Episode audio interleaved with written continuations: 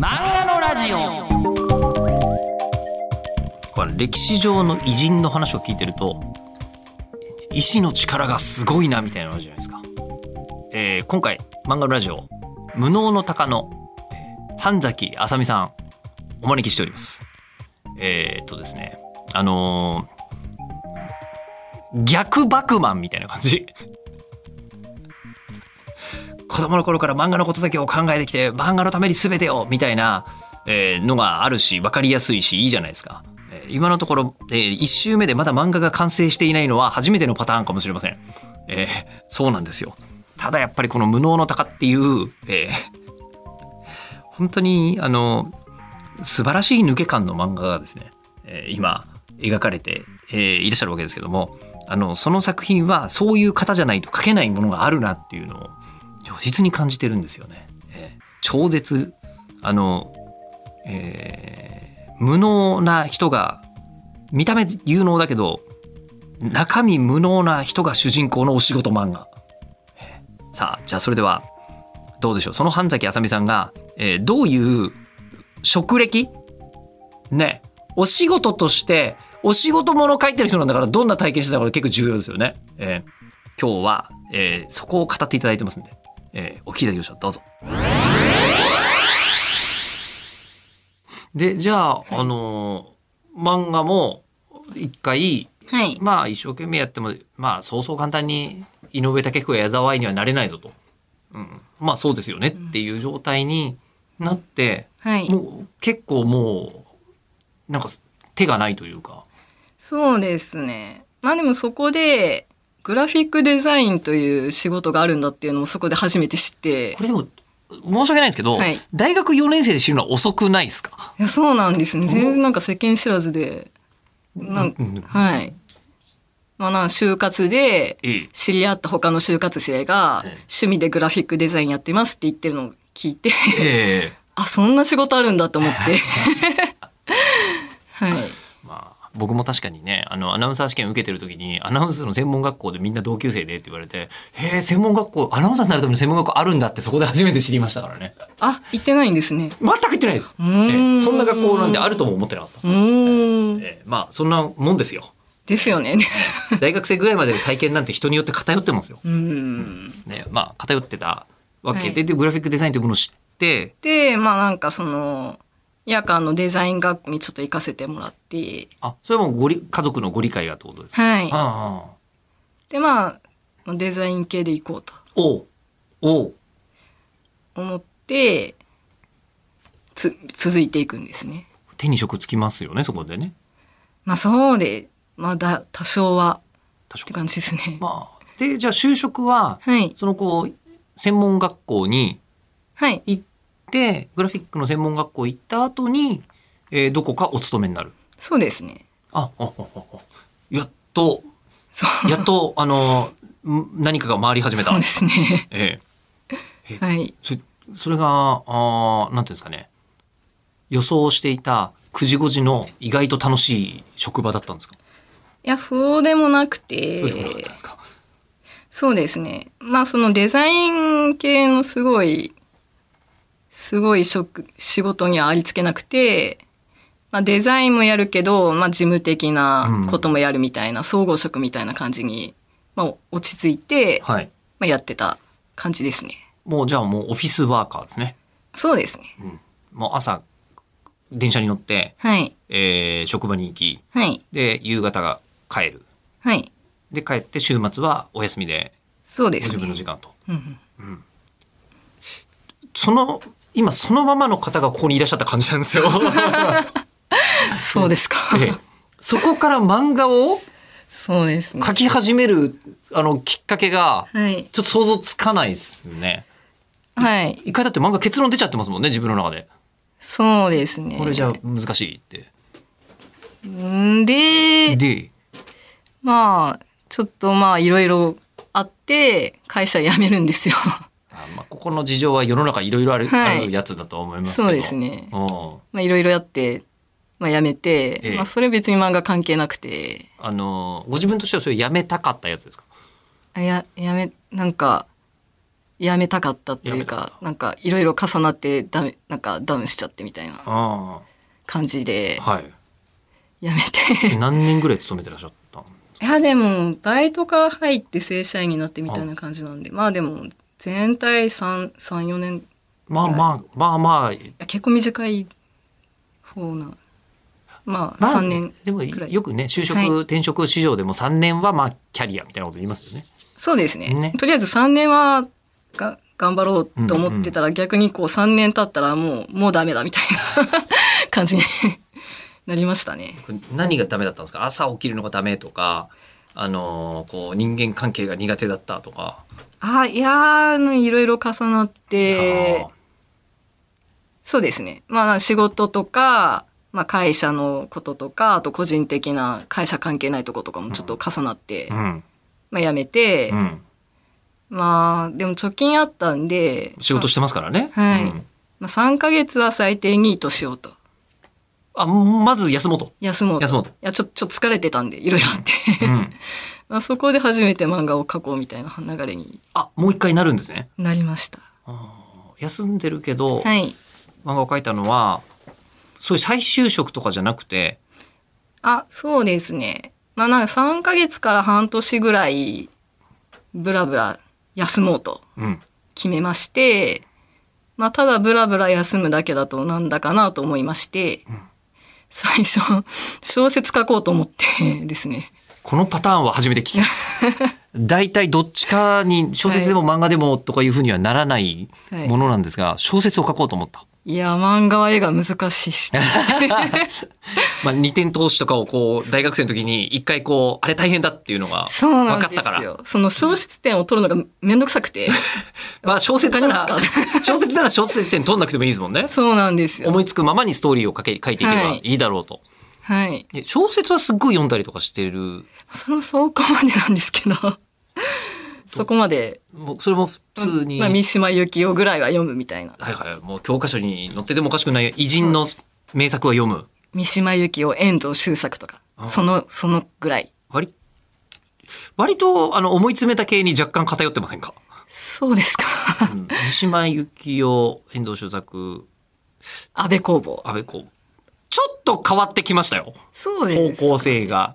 うん、そうですかね。なんつうんでしょうなんかいやほらあの、えー吉本バナナとかあ、それも読みました、読みそういうのました。もいが一番お気に入りだったみたいな方向なのかなとか思ったんですよ。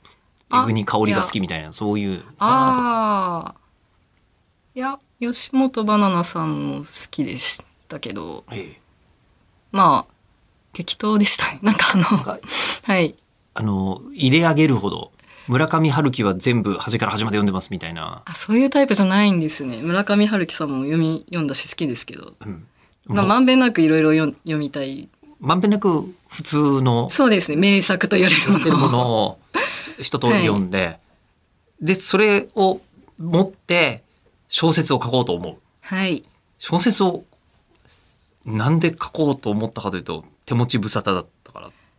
そうですね。なんか、ブラブラ旅でもしながらでも書けんじゃないかみたいな。漫画はそうはいかないね。そうですね。漫画は確かにそうはいかないけど、じゃあいけんじゃないかなとはい。思って小説を書き始めた。はい。いや、書いてないんですね。いや、だ小説を書こうと思って考えたやつが、ちょっとなんか、ちょっとと唐突すぎるというか、なんか、これ真剣に書けなくないみたいな、ちょ、ちょっと奇抜だったので、逆に漫画ならいけんじゃないかとなって、そんなパターンあるんですか？あ、まあ、結構適当、適当でしいた。やいやもう初めていや そうですか。とりあえず漫画家さんと小説家さんって結構違う仕事なイメージで一回、そうだって両方ともお話作る仕事でみたいなことを考えるけど歴史上山上達彦さんぐらいしかいなくない？小説と漫画と両方で出版されてる方って。いないあんまいないですよね。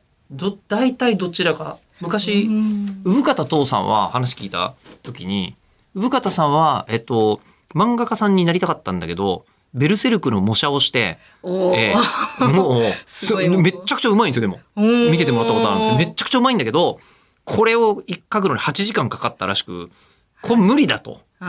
で、しかもよくよく考えてみると、俺の漫画は文字ばかりだと思って、小説家になったっていうふうに。産方さんはおっしゃってた。のを聞いたことがあるんで、やっぱり割とどっちかなんだろうなって思うんですよ。脳の使い方の特徴かなんかだと思うんですけど。まあでも根本的な憧れはなんか似似てません。小説家に憧れるのと漫画家に憧れるのと。まあ、両方名前のだ出る仕事がしたいみたいな。いや、なんか創作みたいうん。ちょっとわかります。な。はい。そこに関しては。エンタメみたいな。でもその時のも、はいさっきその恋愛の漫画だったら恥ずかしいからバトルみたいなのと同じように、はい。もうその書いてるのも、もう恋愛小説とかじゃないわけですよね。あミステリー小説を書こうと思う。あ、ミステリーだったんですか？うん。はい。そうですね。まあ、結局 SF ミステリーまがいのちょっと恋愛も入ったりみたいなうん。感じのを書いてララノベっぽいですかね？ラノベいやなんか SF ショートショートみたいな感じ星新一みたいな。そうなんかあのタモリさんの世にも奇妙なあ物語的なはいはいはいはい。方向性でしたねうん。いや、それはそれで、確かにできたら、はい小説としても十二分に存在し得ると思いますし、だけど、漫画じゃないと無理だなって思ったわけですよね。そうですねまあ語彙力もないしって思ってあの、な、何がポイントだったんですか？ポイントはい。あの、その SF ミステリーが、これは小説では無理だ。漫画ならいけるっていうふうに思った。ああ、いや、これは、なんとも言えないんですけど、多分小説だと、論理的に詰めていかなきゃ納得できないものってあるじゃないですか。SF のこう、ロジックというか。そこら辺を絵でなら適当にごまかせるな、な、みたいな 感じですかね。昔、あの、近代一少年の事件簿とか、はい。ね、まさにミステリー漫画ですけど、はい。を作っていた、えー木林慎さんとかに話を聞くと、あの、こう、なんですか、えっと、連載で書いてるから、はい。えーこう、よくよく考えて、よし、これでいけると思ったけど、やばい。もう、あの時窓開けてた絵描いちゃった、みたいなうん。ことがあって、これ小説だったら、うん。別に窓のこと書いてないから、ああ。そこが穴にはならずに済むと。はい。うん。で逆に漫画は書いちゃうから、ああ。全部それが残るから、はい。ダメじゃんみたいになる。うーん。だから漫画のミステリーは小説のよりもそういうとこ大変なんだよっていう話を聞いたことが。うーん。で逆に言うとなんでミステリー漫画ってものがはい結構近年ですよ。90年、1990年代ぐらいまでそんなになかったのかってのはそういう理由なんだよみたいな。大変なんですね。そう大変だからって聞いたことあったんですが、今真逆のことをおっしゃったんですね。いや、でも本当に、そんな、そんな高いレベルの話じゃなくて。はい。いや、もっと低いレベルであ。の、はい。あの描写だとすると、はいなんかそう古い洋館があって古い洋館を丸々作りでなんだかあのこうなんかねうっそうと茂った難波作りのとかそういうのがいっぱい書かなきゃいけないけどこんな感じの家って書けばいい,、はいはいいけるからっていうことをそう、そうですね。図解ですねそうですね。図解したかったはいあ。まあ、キャラクターの表情が描けてれば、背景ごまかせるじゃないですか。背景もなくてもねそうそう漫画としては成立先に進んでいきますよね。うん、でそんな。じゃあミステリー漫画を書いはい。てそれスッとできたんですか？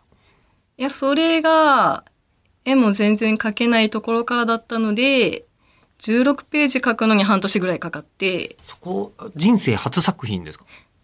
いや、だからあの、大学の時に中途半端に作ったやつが一作目だと一応、はいはいはい。一応考えてまして、はいはいはいはい。一応二作目とカウントしてますけど、ちゃんと書いたのとしたら一作目ですね。ちゃんと書いた一作目タイトルとかって覚えてらっしゃいます？ああ。タイトル一回変えてるの覚えてないや。なんか、さよ、さよならを探してとか、そんな感じだった気がしまミすね。ステリーだから 意味深い方ですよね。はい。はい。ミステリーはネタバレしちゃいけないですからね。はい。うん、えでじゃあその状態で、はい。半年かけてはい。完成をした？完成したんですよ。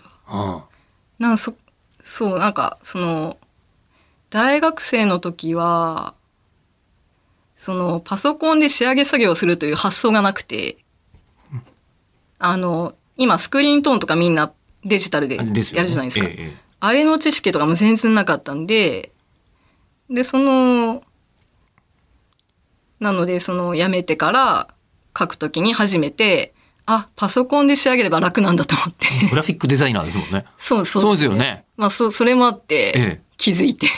これフォトショーでやればいけない、いけるんじゃない？みあ、たいな。そうです。フォトショーでや、やりました。漫画初めて作った、はいあの最後まで作り通した漫画はフォトショップがあったからできた。そう、そうですね。フォトショーもデザイン専門学校行ってなかったら多分買ってなかったんで。ええ結構大きな人はいう運運命の分かれ道がそこに。そうです、そうです。はあはあはあでじゃあそのあのーなんですかねスクリーントーンとかも使えるようになりパソコンで、はい。えー一作仕上げるはい。いやこれなんかさっき出来上がった時のあのー半崎さんのご自分のリアクションがよくできたなって感じの リアクションだったんでできないと思いながはいらやってたのかなと思って、あ、思ってました。やっぱりそうなんだ、はい。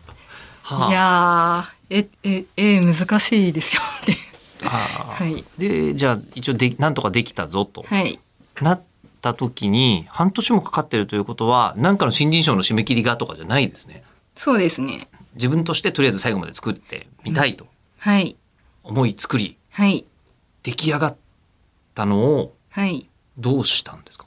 あ、持ち込んで、あ持ち込んだそこのハードル低くないですか？さっきからあの世間の人は自分で書いたはいいけど人に見せるのにはあのプレッシャーがとか、はい。あのさっきのそのバトル漫画のネームも書いたからとりあえず送ってみようっていうのとかのそこのハー心理的なハードルは割とスッといきますね。あ、多分、その時は、結構デザインの時に作品を見せるというのが結構あったので、そこで結構ハードルが下がった。なるその作品を仕上げるっていうのも、まあ、デザインで作品仕上げてたから、なんか、あ、作品仕上げる根性ってこういうことね、みたいな。っうんうんうんうんああもう何が？繋がって。もうそれはこだわろうと思ったらいくらでもこだわれるけど、はい締め切りがこの日なんだからもうそこまでみたいなのは割と社会人っぽいですよねはい。割り切りとしては、うんうんうんそその形でじゃあできて、はい持ち込みに行ったはい。いもうプロにじゃあなりたかったんですか？や、なんかその時もまだなんか、漫画で食べていくなんて無理でしょ、みたいな。さすがにこれ出来上がってこれはちょっとまだ井上武彦にはかなわないみたいなはい。気持ちだったわけですね。はい。だけどできたから、はい。まあ、デザインだってうんなんかみんなアンディ・ウォーホールみたいなの作んなきゃいけないかというとそういうわけじゃないじゃないかうんってことですよね。はい。まあ、堂々とデザイン作品として持っていけるように、漫画にはなってる間違いなくと。はい。でこれ一番初めに奇数とかにお持ち込みになったんですか？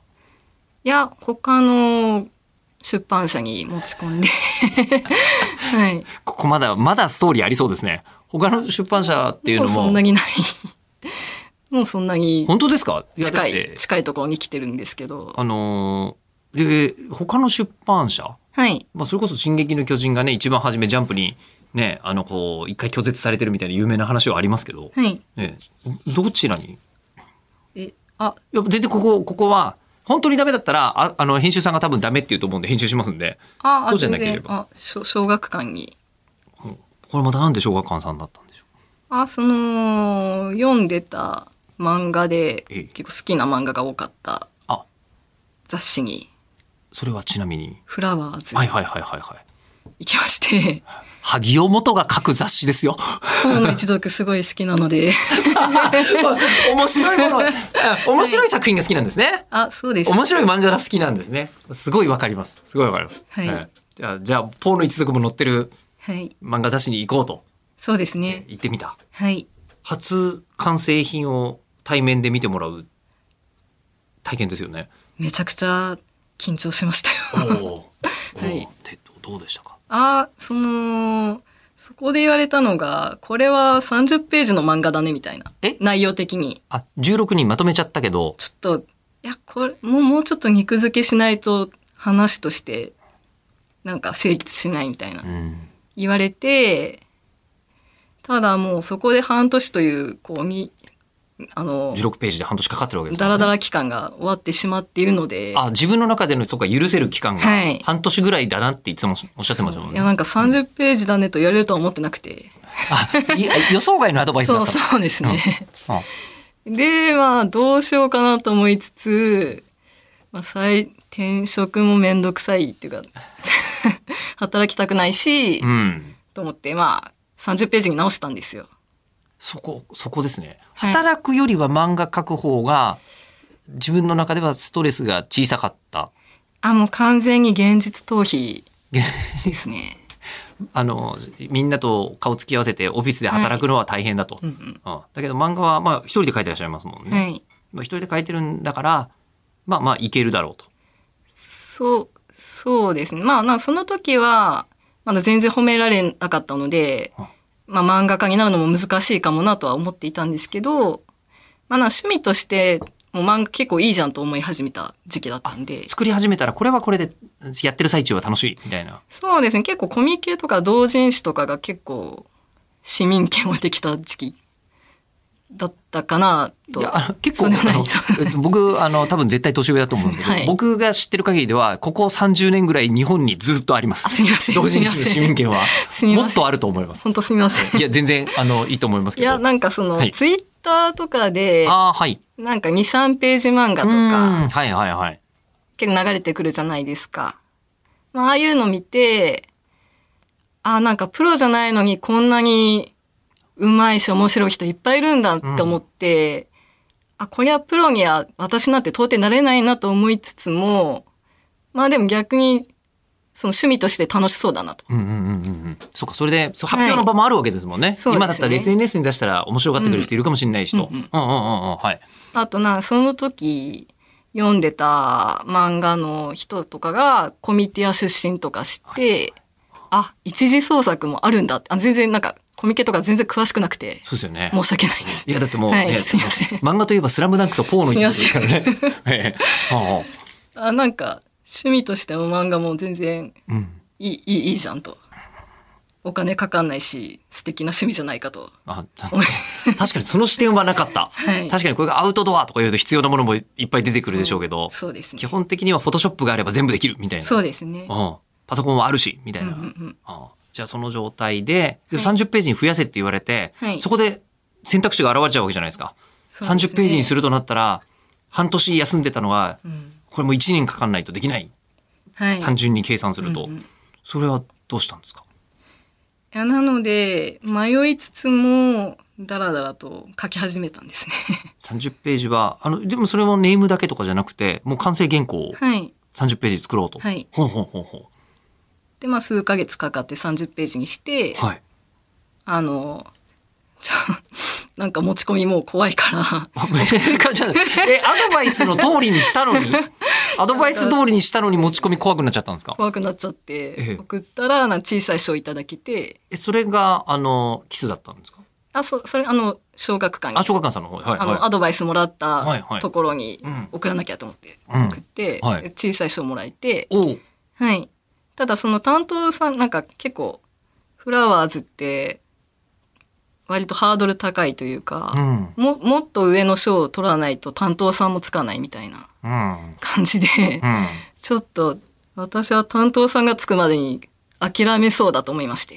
その段階で、はい小学館さんでこのまま頑張る、ちょっと、はい。フラワーズはなかなかまだまだ遠いぞと。そうですね。うんすごいアドバイスも的確で、うんとてもありがたいと思ってるし、今でも読んでるんですけど、うんはい。だけど、まあ残念ながら、はい。プロになるには、はしごが高すぎるみたいな。そうそうで状態すね。でも、30ページで賞も取れたし、はい。自分としては、もしかしたらいけるかもぐらいの、そうですね。そこで初めて実感が湧きましたね。湧いた。はい。